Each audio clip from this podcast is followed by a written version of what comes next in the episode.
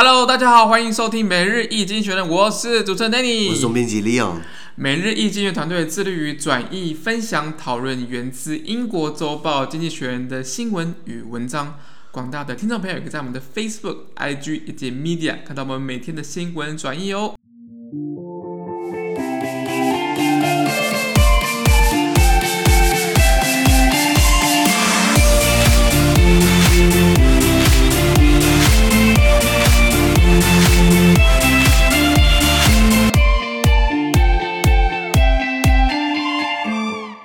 今天我们同样是看到从《经济学人》截取出来大事件，我们看到是二月四号星期四的新闻，而这篇新闻同样也会出现在我们每日易经学人的 Facebook、IG 以及 Media 第三百四十一 po 里面哦。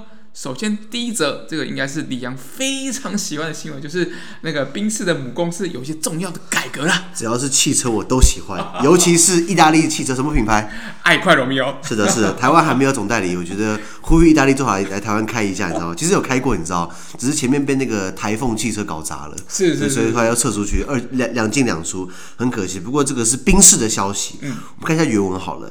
Daimler announced plans to spin off Daimler Truck, the world's largest truck and bus maker. The German car maker, whose most famous mark, uh, marque is Mercedes-Benz, hopes that the move will allow the remainder of the firm to focus on zero-emission vehicles and self-driving technologies. The final decision will be put before investors at an extraordinary shareholders meeting uh, later this year. OK，那大家听到宾士，你就听到 Daimler 是两个不同公司嘛？其实宾士是一个子公司，它的母公司叫戴姆勒，戴姆勒集团 Daimler 啊。嗯、对，那就像就像很多汽车公司，他们会有呃怎么讲？就是你看到奥迪嘛、保时捷嘛、Lamborghini 嘛、宾利嘛，其实都是福斯集团，你知道？OK，OK，、okay, 他们都会有整并嘛，所以一样。呃，戴姆勒是宾士的母公司，那戴姆勒公司他们宣布，他们计划要摆脱他们这个呃呃全球最大的卡。卡车以及巴士制造商，也就是戴姆勒卡车公司。所以戴姆勒集团他们有很多品牌嘛，宾士是一个。那 Daimler Truck 戴姆勒卡车就是全球最大的卡车跟巴士制造商。那戴姆勒集团就说我们要把这个分割出去。那这家德国汽车制造商最有名的牌子当然就是宾士嘛。那并希望这个举动可以使该公司其余部门哦专注在研发这个零碳排放的汽车，还有自动驾驶技术的研发。那这个最后决定会在今年稍后呢，在股东大会上。提交给投资人做决议，了解，了解，了解。那好，讲到这个宾士车，应该在台湾算是高高，算是高档品牌嘛，嗯、算高级品牌。双 B 就是宾士跟这个 BMW。没错。其实你知道，在欧洲 BMW 其实还略输一筹，也就是说，呃呃，宾士在国外的这个地位是比 BMW 高，哦、只是在台湾总代理范德很会搞，把它搞到双 B 驰名，你知道吗？还打趴奥迪，你知道吗？其实是宾在国外，宾士、奥迪。呃呃，这个这个对不起，那个奥迪跟 B M W 其实差不多地位，你知道吗？Okay. 可是台湾好像范德就很强，你知道吗？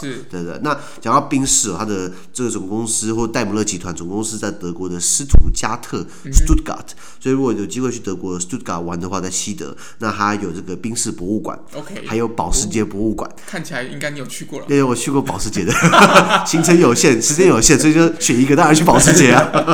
所以我去了保时捷博物馆，okay. 好漂亮哦。里面有什么东西啊？可以跟我。保时捷做过历款历历历款车子，每一款车子，然后经典款，然后有一些那种赛道的车，反正就是它就是把它陈列的很 很很很漂亮，然后你每个都可以走过去看，然后有一些呃这个说明，然后有他们那时候放了一辆保时捷最经典款是九幺幺，对，就 nine one one，就是最最经典款的保时捷，他们就放了一辆让你可以坐进去这样子。OK，那时候我刚好看他在那个这个这个可以坐进去的那个那个怎么样？排队的吗？还是那时候我那时候我我刚好我我早上去那个保时捷博物馆，没有人。就我就打开车门，我就东看西看，可以坐吗？我就坐进去了，然后就哦，那感觉真的是果然是保时捷，你知道吗？那可是尊爵不凡，那尊爵不凡，但是，价格也是尊爵不凡的。所以如果有机会，当然你可以去 Mercedes 的，就是戴姆勒集团在在斯斯图加特的这个这个这个博物馆博物馆。那所以斯图加特号称就是汽车首都嘛，可是很有趣哦。斯图加特其实在最近呃，我记得是二零一七年经济学写到二零一七年，斯图加特市政府在市中心里面禁止。呃，这个柴油车哦，所以全球汽车首都竟然今天开始在反这种汽车排放，其实蛮蛮不一样的啊。那当然也也有一个过去更早的事情，就是说之前斯图加特有一个烂市长，然后好像就乱砍树，然后结果结果结果搞到那个市民很不满，就会就会变绿党。就是就是选上了执政，所以一个小党竟然变成一个州。德国一共有呃这个十三个大大邦州嘛邦，还有三个自由市，所以是十三加三，也就是十一共十六个邦。那斯图加特算是一个大邦，对不起，斯图加特它是这个巴登符特堡的首府。那结果巴登符特堡的那个州那个邦政府就是被绿党拿下来，因为前一个市长乱砍树，结果他们就是上来之后做了很多绿能的这个政策，包含就是在对抗这个汽车制造，那基本上很矛盾嘛，因为德国汽车制造但是还蛮强势的嘛，非常强，非常强势。那那这个办宾士就是这个戴姆勒集团是百年公司，那他们其实也是有很多有很多握有很多其他汽车制造商的一些股权，你知道吗？比如说宾士戴姆勒集团，他们一共有这个日产雷诺，呃，这个和诺尼桑雷诺法国雷诺跟尼桑他们之间是一个联合嘛，然后戴姆勒集团一样控股三趴还有这个三趴对。那你有没有听过这个 Aston Martin？零零七的座驾，艾斯顿马丁，他们戴姆勒集团持股五趴，啊，北京汽车持股十趴，呃，福建奔驰持股二十五趴。北京戴姆勒持股五十趴，北京奔驰持股四十九趴，因为他们合资合资，因为不管是不管是自愿还是被逼，应该是被逼的，被逼的要跟当地合的，所以他们觉得是持股，包括他们香港的宾士，他们也持股七十五趴。那比如说他们还持股，你说他们持股很多不同的这样子的的，的汽车品牌，其实这还蛮常见。如果我们之前听我们 podcast，FCA 就 Fiat Chrysler 也是也是也是很多交叉持股嘛，或是这个雷诺、尼桑，还有这个。Mitsubishi 他们也是交叉持股这样子。那讲到这个宾士，你就觉得名字 Mercedes-Benz 是怎么来的？你知道吗？这个我倒是真的真的不清楚。嗯、就是宾士先生 Benz，他有个女儿叫 Mercedes、哦、啊，有有女儿，那女儿好像我记得我印象中。听故事听到他女儿很早就过世了，也怀念他的女儿，所以纪纪念他。那当然，这个 Mercedes 这个拉丁文的这个原称可以优雅的意思，Mercedes 对优雅的意思，对对对，那也是好好的寓意啊。没错，可是你看，他们今天把这个戴姆勒卡车给分割出去，那他们希望可以注重在零碳排零碳排放，就就是什么电动车嘛，对不对？那让我想到了，你知道像徐师在搞电动车嘛？之前我们上礼拜提到欧盟开始在赞助电动车，对。可是你知道有一个国家基本上也是高科技国家，可是基本上他们。不着重在电动车，他们着重氢能源。哦，我我记得是日本。对，日本没错，我们提过日本。日本不太搞电动车，他们搞氢能源。什么是氢能源？你你有什么印象？我我那时候好像没什么印象。好像就是加水，然后就然后排出来也是水。对对对对，就真的是很很环保的一种车。对对，所以像我们讲说，我我们现在不要碳排放了，我们现在不要再烧油了，不要烧机油、柴油，我们现在就是就是有序经营能源。那一方面有电能，一方面有氢能。那到底是谁押宝押对了？因为日本的氢能源基本上他们占全球的专利大概八成都是日本拿下来，所以其实比例很高。那你就希望日本今天我们的殖民母国押押宝押对了，因为新能源号称呢就是可以啊，这个只加水加水就可以开车，这是很便宜的事情，你知道。不可思议耶！对，真的是有点超乎我们的想象。那除了这个之外，宾士的讲讲个八卦，你知道看宾士车，你要怎么知道这个是有配备高阶的那种科技，跟没、哦、跟没配备高阶的吗？这个这个真的是要专业的来的。没有不不不，我教你很简单，你看它那个车头的 logo，如果它那个它那个 logo 对不对？就是宾士的三芒星嘛。对。如果它那个是一个实心的，那那它就是旁边没有空格的话，它里面装了一些那种。呃，前侧感应啊，电脑之类的，那那个就是有一些高科技辅助配备。如果就是那种比较比较有预算型买家，就穷人啦，经济型，哎，经济型买家对对对 预算型买家，就是就是想要装逼开宾士的话，对不对？那那那高科技配备全全配很贵嘛，不一定每个都是标配嘛，可能可能到到了最后，可能会比较这种科技配备会变成标配了，因为刚开始出来比较新颖嘛，那可能就是买那种空心的那个那个没有。填填充物的，那那个就是只有 logo 的话，对不对？它就是你就知道它没有配备那些前前前导雷达啊，或者是什么电脑之类的。OK，哦，OK，但，它就是利亚讲，应该是说你今天看就是前面车头那个 logo，它的那个中间。三芒星的中间那那几块黑色是不是填充起来的？对对对对对。哦、啊，还有人就是买那个没有配备，然后硬去把它换一个封起来的，也也是我有看过了。对，那可能就很难识别了。对，还还你知道选配天窗要要加个五万八万十万嘛，对不对？很多人没有配天窗，他就用贴一个天窗，就贴的，对，就贴一个就是用贴纸的、啊，然后就外面好像看起来有个天窗一样，其实里面没有天窗，你知道？这个我也看过。对，这个在中国你上那个什么淘啊淘宝阿里巴巴可以买这种贴纸，你知道吗？对，那除了这个之外，他们还希望。望宾士他们可以增加这个自动驾驶的这个这个这个这个技术科技。那你知道我们讲的这个自动驾驶哦，呃，这这是有有一个国际标准的，你知道？是国际自动机工程学会 SAE International，他们有定一个五个不同阶段的自动驾驶技术。那，Level 你听过 Level One、Level Two 吗？现在现在基本上都是卖 Level Two 的车子啦。那 Level Zero 就是没有，就是没有任何辅助数，就是我的车，百分之百自己开。啊，Level One 可能会觉得辅助啊，比如方向盘会帮你小小转向啊，会提醒你可能偏移啊之类的。Level Two 的话，对不对？它就会跟车，然后就会定速巡航之类的。那现在他们都 Level Two 比较多啦。那 Level 当然，如果 Level 越高的话，表示它越越会自己开。那一共目前这个学会一共国际标准一共定义了五个 Level。那第五个 Level 对不对？就是完全自动驾驶，就是你在后面躺着睡觉没关系。尽管现在特斯拉 Level Two 还是有人躺着睡觉，其 实很危险，你知道吗？这，非常危险。对啊，所以大家如果要开车的话，就算你就算你今天 Level Two 好，对不对？你还是记得要手握方向盘，然后要往前看。对。那现在他们慢慢想说，是不是移动到 Level Three 的？那 Level Three 的话，就是车辆可以完成绝大部分的这个这个超时驾驶，呃，操操作驾驶。可是驾驶人还是需要保持一定的这个注意力，以备不时之需啦。那到了 Level Five 之后，可能再过一二十年吧，到我们老了之后，可能到我们老了之后，如果我们还自己开车，对不对？会被路人笑。你看这个白痴自己在开车，这不电脑开车吗？对不对？对啊，是啊，是啊，蛮有趣的啊。第二则新闻哦，第二则新闻的议题是比较稍硬一点啦，就有关于欧盟区的通货膨胀好像升升了一些了啊。对对对，这个我当然大家都在新冠这个救济嘛，纾困嘛，就是印钞票嘛。那印钞票印多，本来就是通膨增加嘛。对对对，这个在一九四七年台湾发生过了。呃，原文是这样子啊，呃，annual inflation in the euro area reached an eleven month high of zero point nine percent in January, up from Uh, minus 0.3% in December.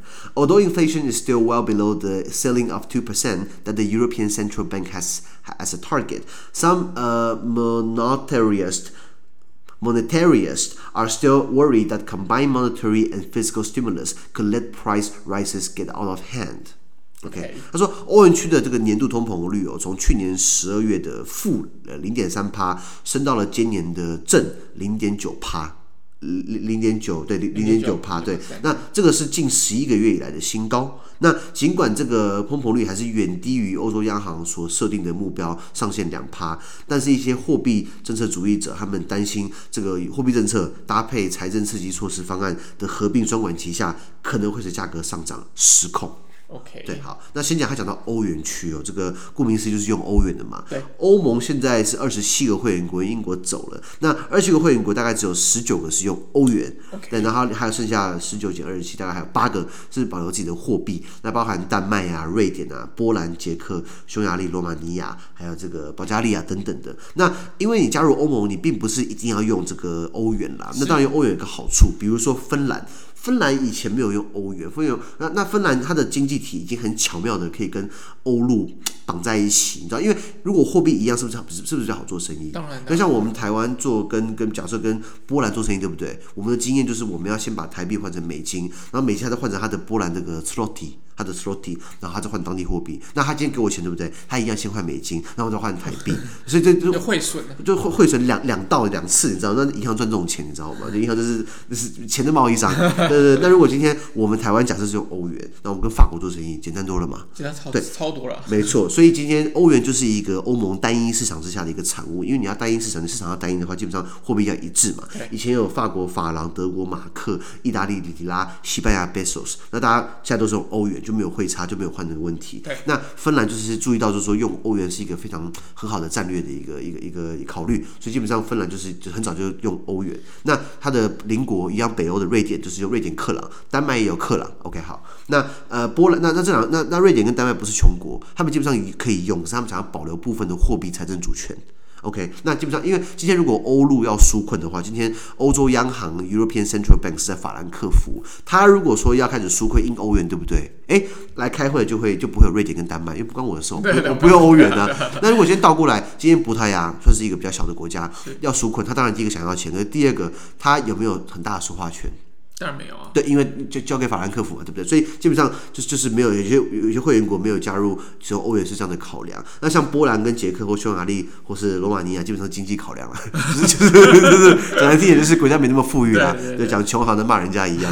对，那所以所以所以基本上呃，欧元就是有这样的一个一一个一个特征。那那时候纾困的时候，我们知道说要要印七千五百亿欧元的这个赠款，不是贷款哦，是直接给会员国去用。对，那拿到钱之后，那当然有一些反应，比如像意大利好了，意大利就是在吵怎么用这个钱，吵到政府竟然垮台了，吵到政府竟然失去这样多数，然后竟然现在要重组政府，你知道？所以这个这事情可大可小嘛。那那那钱印多了，对不对？理论上来说就造成通货膨胀。没错。但你对通货膨胀怎么定义？通货膨胀应该是你的呃货币的价值的降低，然后你买可。就是可能购买的一个能力，可能也也是就随之降低。对对对，应该是这样讲，就是说货币增加了，对不对？流通数变多了，对，那物价会随着增长，是因为大家钱都变多，对不对？所以可能以前买一个麦香奶茶是十块钱。现在也十块钱，这个这个维持好久了，你知道吗？它不敢涨，涨了对不对？没有。举个例子，就是说，假设今天呃呃台币兑美金，我们我们是一台币现在二十八美金嘛，对不对？如果今天台币兑美金是呃一比五十六，但是台币变得很弱很弱，就变很多很多很多的台币，你觉得麦香奶茶还会是十块吗？应该是不会。因为你取的东西的成的方式变容易了嘛，那可是物质就是这么多，所以它价格就随之上涨嘛。所以为什么发生万一那种超级通膨，像台湾一九四七年被国民党搞砸了，那时候就变成那个呃呃就就是拿拿拿这个拿布袋去买面包。因为那个不那个那个那个钱太多，钱都不值钱了嘛，对不对，那像包含这个辛巴威，辛巴威有一张纸钞，上面是一千亿，你知道吗？一一零零一堆零的，一一张纸钞一千亿，你知道吗？那那这啊要要拿拿一大堆一千亿才能买一个一个面包之类的，就就很过分嘛。所以通膨基本上是不好的，可是少量的通膨是好的，你知道吗？因为反映了物价上涨，反映了这个这个这个呃经济发展，呃你表示你赚的钱嘛，所以钱变多嘛，所以基本上有一定程度的这个通膨可以是好事。那理论上来说，again 哦，理论上来说，这个通膨会带动薪资成长。对。可是怕的就是像台湾一样，今天通膨上去了，可是房，可是薪资怎么上来？哦看起来有限。有限。哦，我我们政府说一年通膨三趴，请问你薪水一年有涨三趴？我是没有了。有吗？有没有？对不对？我们每日经济学的粉丝追踪数量有了，可是这个没办法直接那么直接化作钱嘛，对不对？所以今天欧元区状况就是说他们要纾困，那那。那那所以钱变多了，可是你知道才去年的才去年十二月而已哦，是负零点三八趴哦。那今年才一个月过去，今年一月升到零点九趴，那今年才刚开始。对啊。那会不会到了二零到到了二零二一年年底的时候再结算？哇哟，二零二一年的这个年度通膨万一破了他们央行设的两趴门槛，因为两趴算是一个不高不低的境界，你知道吗？就是 OK，可以可以允许啦。可以容忍当中，对，可以容忍当中。那所以，那这个就考虑到了货币政策跟财政政策。我们叫货币政策，就是比如说要不要印钞票嘛，对，对，或者是说今天呃那呃呃钞票印多少啊，然后然后钱怎么用啊，啊怎么换兑啊，或是你的货币在国际市场上的这个这个价格，嗯、对，像为什么之前彭淮南我们的前九 A 总裁为什么坚持台币就是不要降，是吗？对，他说台币不要降，对，因为我们台湾做很多出口，出口的话，如果我们货币便宜的话，出口更多嘛，对，那所以少量的这个，它有一个彭淮南的防线，对，彭淮南好像讲房价不是吗？呃，那这个就扯到了财政财财政措施，就是说政府要要要要要要征多少税，对，呃，税收，政府要支出，然后政府要怎么去收呃呃课税，比如今天消费税是，消费税是五趴嘛，对不对？对，有时候叫营业税还是印花税？呃，营营业税，对对对，就如果今天你去 Seven 那边买东西，对不对？你每你每消费一笔，你的五趴基本上是给中华民国政府。对，中华民国万万岁。那那各国都是这样子啊。那这日本更过分，日本安倍的三支箭，对不对？就是就是就是他的三支箭为什么没有成功？我们之前拍过影片不是吗？我我们之前讨论过。没错。对他这个三倍，他三支箭因为被两个东西扯后腿，被他的消费税扯后腿。因为他本来是日本消费税好像三趴吧，对不对？对安倍把它涨到八趴，一次跳五趴，然后又就涨一次，涨到十趴，你知道吗？对啊，所以所以拉回来讲，如果通膨的这个这个这个每个通膨通货膨胀的利率是三趴，也就是你的货币的购买力缩水了三趴，那三趴多不多？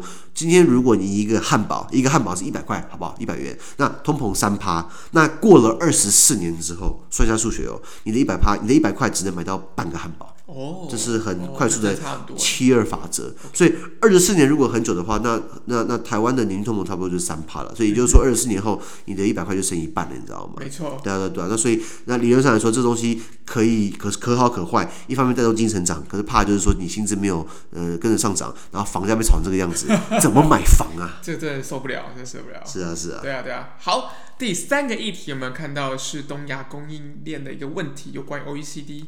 的一些状况啊，对，这个 OECD Organization for Economic Cooperation and Development，没错，这个叫做这个中文名字很长，叫做经济合作暨发展组织，AKA 绰号富人俱乐部，对对对，经济学讲的，经济学讲的，我先念原文好了，这。The Organization for Economic Cooperation and Development, a club of 37 rich democracies, counts none of the emerging economies of Southeast Asia, India, and China as members, but many of them as suppliers. The digitization of the supply chain is expected to be one of the themes of its latest economic outlook for the region, published today. Some commentators think that supply chains will shorten in response to the pandemic, which exposed vulnerabilities in global, in global stranding production networks. Others think that think chains will become looser and more diversified, spreading like a cat o' nine tails across multiple interchangeable, interchangeable sources of supply. A surer bet is that they will become smarter, taking advantage of digital technology to help companies anticipate and respond to problems such as lockdowns, natural disasters, power outages, and other glitches. The OECD seems uh, bullish on this uh, prospect, claiming that the pandemic appears to be triggering the acceleration of the fourth industrial revolution. 很长哦。 如果大家看一下原文，就知道这其实很有趣。他说，由三十七个富裕且民主的国家组成的这个俱乐部，就是经济合作暨发展组织，简称 OECD。它这这些这些这这三十七个国家里面，并没有包含任何东南亚国家或印度或中国这些新兴经济体。那反而后者就是刚刚讲的这个东南亚国家，印度、中国是前者 OECD 的这个供应商。那在今天发布的这个经济前景中，他提到了供应链的数位化有望成为这个地区呃最新的主题之一，因为部分评评论人士认为哦，供应链将因为疫情大流行而缩短。因为这个暴露了遍及全球生产网络里面的漏洞，这个疫情啊，可是也有人认为哦，供应链将变得更加宽松而且多样化，就像这个比喻很很妙，就像九尾鞭一样，你知道什么九尾鞭吗？我真的不知道。打人用的啦，就就是一个啪，然后它的那个尾巴不散开来嘛，一一共有九只嘛，所以每一只都一样的效果，你知道，就不怕打不到，就是还蛮残忍。这个是英国，你看经济学人贵为英国的报纸拿这种烂玩笑，因为九尾鞭是英国在殖民海外的时候，在他的殖民地打人用的，你知道吗？像新加坡不是用鞭刑吗？对，canning 嘛，caning 就是你干坏事、强强暴什么要要要打屁股，对不对？然后他好像是，我记得好像杀人是打九下吧。可是因为人体承受的痛苦有限，所以他一次先打三下，然后把你送去医院治疗好之后，半年之后，然后再再打三下，你知道吗？因为好像一次打六下会死，你知道吗？那九尾，那他为了新加坡为了要惩罚公平，他不是人打，是机器打，哦，机器手臂去啪，你知道吗？所以快很准，对对对对。如果你去看影片的话，你那个鞭刑啊，都多可怕！你看他打屁股，你知道吗？因为打背可能会打死人，打屁股 打屁股很痛。然后你看那个，哎呀，那个影片很可怕，皮开肉绽，你知道吗？对对对，anyway 拉回来，九尾鞭就是英国殖民海外，在他的在非洲啊，在新加坡、马来西亚，在各个殖民地用这种烂招，你知道吗？所以他讲说，这个供应链会变得这个就像九尾鞭一样，每一个可以互换实力的来源，你知道吗？OK，好，那值得肯定的是，供应链将因为疫情变得更聪明，且更能利用数位化来帮助公司行号预测还有应对防范疫情的这些封锁措施啊，自然灾害。断水断电，还有其他的事故等等的，所以 OECD 似乎看好这个前景，并称呢这个疫情大流行似乎正在触发第四次的工业革命的加速。OK，嗯，所以到底是好还坏啊？看起来有好有坏啊。没没给什么答案，你知道吗？没有啊。那先讲 OECD 好，就常常因为经济学人喜欢，或者说很多国际机构喜欢拿 OECD 的标准来来来来来做比较。因为 OECD 它是一九四七年，它是由美国加拿大成立的，一开始是叫做欧洲经济合作组织。那到时候它主要主要是在致力于二战之后的欧洲啊，要重新这个这个重建复苏。对，有没有听过马歇尔计划？有有有。对，马歇尔就只是把钱花在欧洲，希望他们带起来嘛。所以基本上。这是马歇尔计划的一环。那后来他也扩张到了这个非欧洲国家，前提是你要是民主，然后有钱，包含这个亚洲的，就是日本有加入，南韩有没有想一下？日日日本我是确定有加入了。那当然欧那个以欧洲国家居多，美美国、加拿大、欧洲，那还有日本啦，呃，澳澳澳大呃澳洲，呃，纽西兰，还有韩国、南韩也是。然后比如说以色列。啊，比等等，所以蛮多这个呃三十七个比较富裕的民主国家，那他们的标准就是拿来做做所谓的 OECD 标准。比如说我之前在做研究报告的时候，就提到说台湾的税制哦，其实如果偏低，如果你拿 OECD 的平均来说。对，对，你懂我意思吗？那 OECD 里面当然每个国家不一样，比如说像像这个北欧的那种税就很高嘛，那荷兰就稍微低一点点，也是比台湾高啦。可是平均起来就是 OECD 的平均。那那以日本来说，他他们之前喜欢拿 OECD 的平均去比日本，日本的平均寿命就是 OECD 里面算是最高的。对，因为日本的寿命应该是全世界最高的，没什么好比的。所以可是 OECD 至少是是是一个指标。那总部设在法国，OK。那现在就是变得很像很像用它，除了当初是在二战之后要帮欧洲复苏啊，包含经济成长啊，金融稳定啊，贸易投资、技术创新啊等等，那现在就变成很像是这种智库的形式，要做很多的研究报告。对，OK，因为因为他做的工作其实很多人都在做了。那那那他们就是这的这些富裕国家，他们的这些东西很多货品啊，其实就是像这种亚新兴经济体、东南亚国家、印度、中国，他们帮他们做呃供应这些货等等的。那这些新兴经济体呃怎么样？其实这个很难定义。那台湾算不算新兴经济体？我们一定是啊，我们是吗？还是还是应应该说我，我我我没有达到那个标准啊。对对，可可是我觉得亚洲四小龙时期就是我们的时期啊，南韩、台湾、呃香港、新加坡呃四小龙嘛，对不对？那那时候我们是新兴经济体嘛，是四小龙。可是现在这个这个这个年代，应该应该我们应该不算了吧？因为我我没什么好新兴的。对对对，其实比较可能要东南亚，比如马来西亚或其他的一些国家。对，缅甸。四小虎，对不对？我记得好像好像有另外一个 term。对吧？我们叫四小龙啊，可是外外外国的学者叫我们四小虎啊，The Four Asian Tigers。然后为什么我们爸爸改龙啊？不太了解。那请请龙比较吉祥，虎虎生风。呃，所以请观众朋友可以留言一下，告诉我们为什么我们叫这个，好吧？为什么我们叫做四小龙？好，那这个讲到供应链，对不对？供应链，来，Danny 这个应该很熟悉，说两句。供应链的，对，供应链就是整个呃东亚的一些一些不不管半导体或其他的一些状况，其实都是。比就是去出口，以出口导向去欧欧美主要市场，对不对？对，就比如说一环归一环嘛。你今天一个货品的产生，你今天拿到一台 iPhone，它就突然变 iPhone 出来了。当然不是啊，你有这个采购嘛，原物料采购、原物料管理，然后输送到生产、到组装、到包装、到配送、到到到到到到报关，到到到到报关就是那个怎么讲？那个那个海关报关嘛，对不对？像以前很多报关行嘛，现在报关行全部都被 Excel 表格给杀死，因 为报关行就是负责填字。资料，如果查一下那个我我我周末那时候跟跟跟跟朋友去去去苏澳。那个宜兰宜兰的苏澳南澳，然后看到一个扛棒，就是什么某某报关行。我说，哎，竟然还存在 啊！一报关行就是等着帮你填资料，帮你报关嘛。呃，那这种东西，这种 Excel 表格发明之后，就都不用人工填，你知道吗？Anyway，那所以那那所以报关嘛，那还有这个这个呃这个配给嘛，物流嘛，到最后你要到中到盘商，然后到零售商，然后销售 marketing 等等，它是一环接一环，一环扣一环。那这个供应链其实也是一个美感，你知道吗？台湾有一些学校不是有供应呃供应链体供供应。念学系嘛还是什么物流系？工业管理或什么之类的。我记得在高高高以前以前的高第一好像有，现在全部可能高国立高雄大学，okay, 国立高雄科技大学。可是以前三家里面好像有一家就是高应大、高科，还有 anyway 高第一，他们好像有一个是有物流跟跟供应链管理的，所以这个其实很多 mega 在。那这个疫情会不会破坏供应链？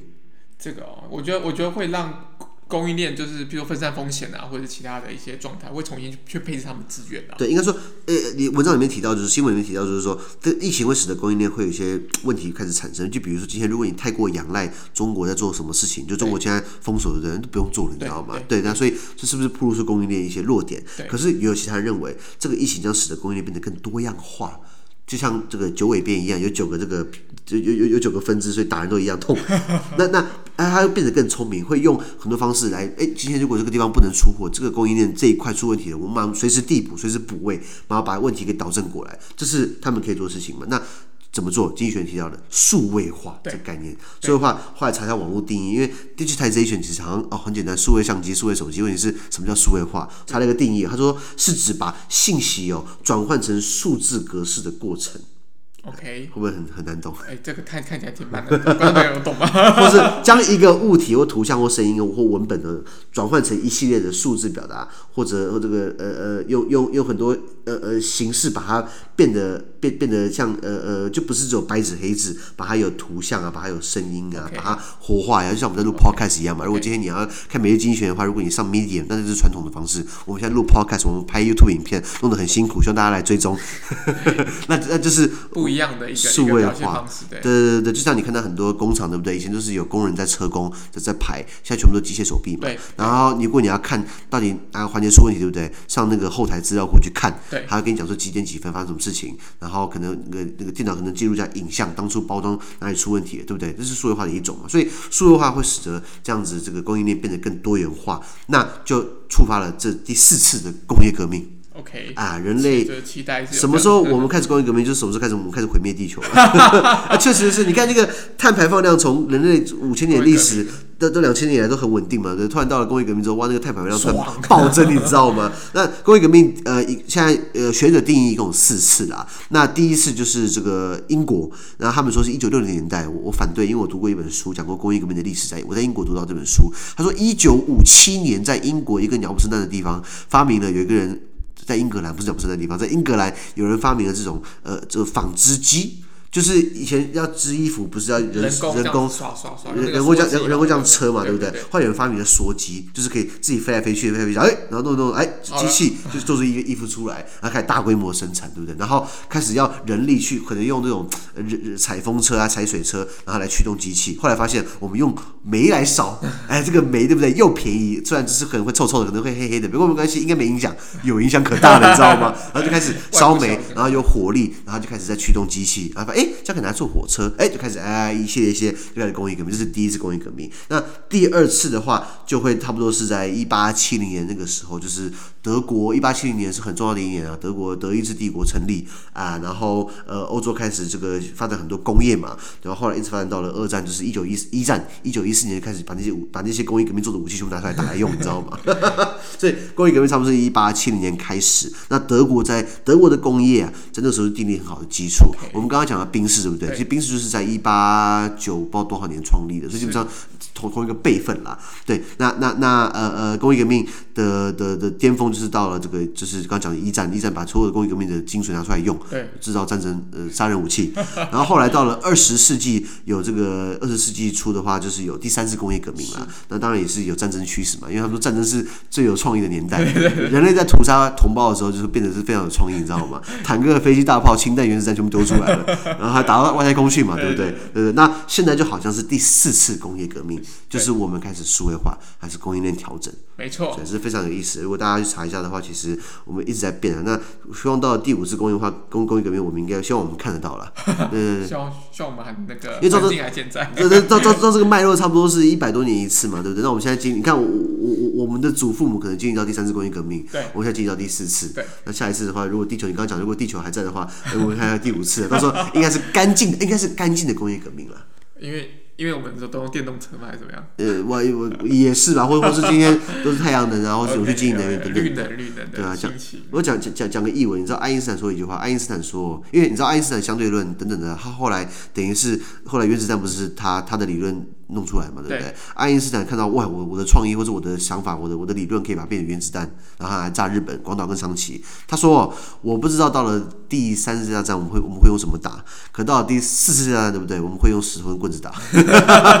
电脑最最原始的方式。对对对，我们三次把我们全部毁灭了，你知道吗？是啊是啊。哦。那么每日一经济学今天的 podcast 就到这边，而明天有其他新闻呈现给各位。那对今天新闻任何想法或想问讨论的话，都欢迎在评论区留言哦。想跟我跟 Danny 面面聊天的话，都欢迎参加支持我们的中文精选文章读书会以及全民导读专班哦。